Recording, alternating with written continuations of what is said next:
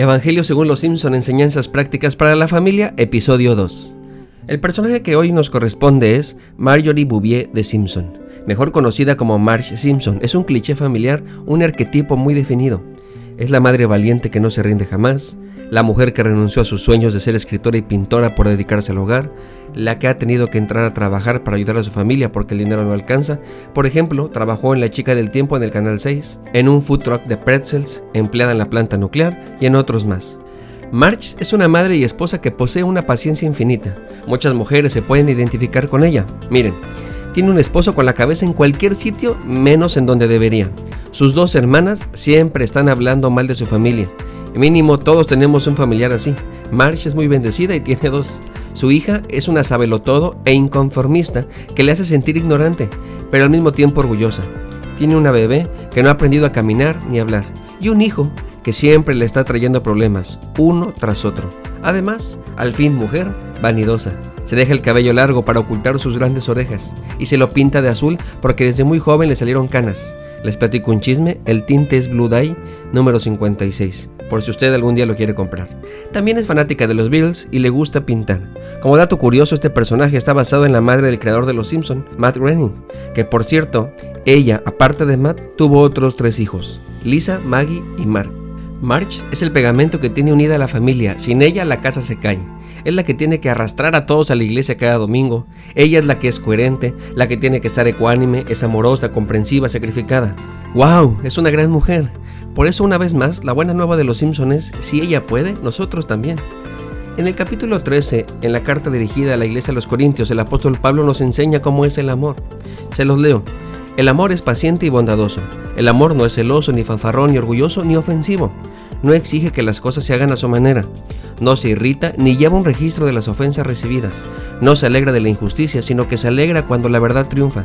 El amor nunca se da por vencido, jamás pierde la fe, siempre tiene esperanza y se mantiene firme en toda circunstancia. ¿A poco no parece que está describiendo a Mark Simpson? Leamos la versión Simpson Valera. March es paciente y bondadosa. March no es celosa ni fanfarrona ni orgullosa, ni se ofende por todo. March no exige que las cosas se hagan a su manera, ella no se irrita ni lleva un registro de las ofensas recibidas, no se alegra de la injusticia, sino que se alegra cuando la verdad triunfa. March nunca se da por vencida, jamás pierde la fe, siempre tiene esperanzas y se mantiene firme en toda circunstancia. ¿Usted cree que este pasaje también nos pueda describir a nosotros? ¿Estaríamos tan llenos de amor como realmente decimos? Analicemos parte por parte. ¿Somos pacientes? Otra manera de preguntarlo es, confío en Dios, porque ese es el origen de nuestra paciencia. Creer que Él nos ayudará nos ayuda a no manipular a los demás. Solo Dios puede transformar a las personas. Entender que Él tiene el control de todo nos permite vivir sin prisas. Saber que Él se encargará de lo imposible nos permite hacer con paciencia lo que nos corresponde, porque a su tiempo cosecharemos. La siguiente pregunta en este análisis del amor es, ¿soy bondadoso? Otra manera de reflexionarlo es preguntarnos, ¿qué tanto me parezco a Jesús? Jesús es maravilloso y todos deberían conocerlo. No sé si sepas, pero unos religiosos le daban mucha lata.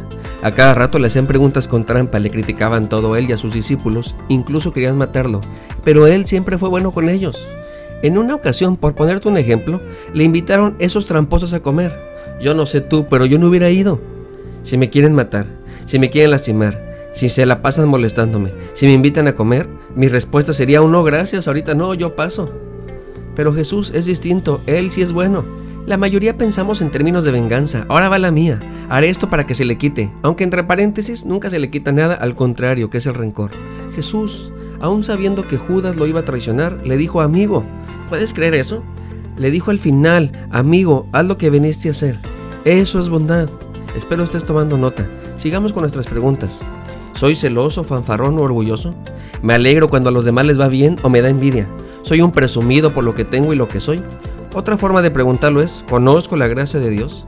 Porque cuando alguien conoce a Jesús, lo primero que recibe es su gracia extraordinaria. Él nos perdona todo y nos acepta tal y como somos y no como deberíamos de ser, porque nadie en este mundo es como debería de ser.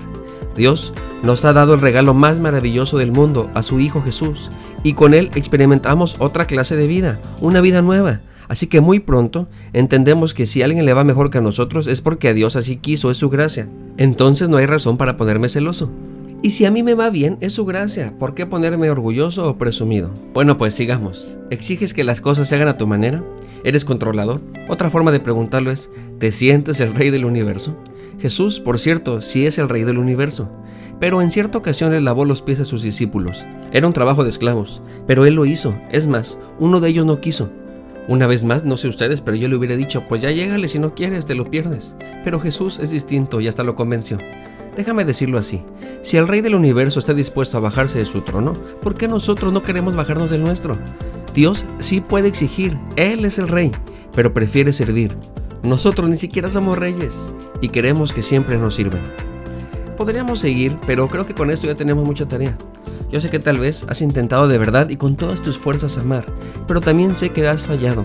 Por lo menos no amamos como enseña la Biblia, ni siquiera llegamos muchas veces al nivel de March. Nos desesperamos, nos hartamos, nos cansamos, nos distraemos o lo que usted guste y mande. El chiste es que no lo logramos. Hoy te quiero compartir un life hack, es decir, muchas veces el mayor obstáculo que se nos presenta a la hora de conseguir nuestros objetivos personales somos nosotros mismos. Nuestro sistema de creencias, los conocimientos que adquirimos, nuestros patrones de comportamiento, nuestros hábitos y nuestras experiencias crean un sistema que nos boicotea. Sin quererlo, solito nos metemos el pie. Entonces lo que tenemos que hacer es hackear nuestro sistema, es decir, podemos hacer algo para detectar los fallos de nuestro sistema y corregirlo. Por eso se acuñó el término life hack. Se trata de unos tips que nos ayudan a vivir mejor. Así que te comparto uno. Te quiero invitar a que conozcas a Jesús, este Jesús del que te estoy hablando, el bondadoso, el amoroso, el lleno de gracia, no el religioso, ni el que tus papás te quieren meter a la fuerza. Lo digo en serio, se trata de Dios mismo, que vino a enseñarnos cómo se debe de vivir, pero no solo eso, sino que vino a morir y a resucitar por ti para darnos vida eterna. Si tú sigues intentando amar, no lo vas a lograr. Tu sistema no te lo va a permitir. Necesitas algo que te transforme y eso es Jesús. Nada de lo que hagas valdrá la pena sin Él. Ni tu familia, ni tu trabajo, ni ningún proyecto personal. La única forma para lograr cambiarlo es conociendo a Jesús. Creer en el Señor Jesús y tú y tu familia se salvarán. Dios te bendiga, soy el pastor Alex Cunillé y estaré orando por ti.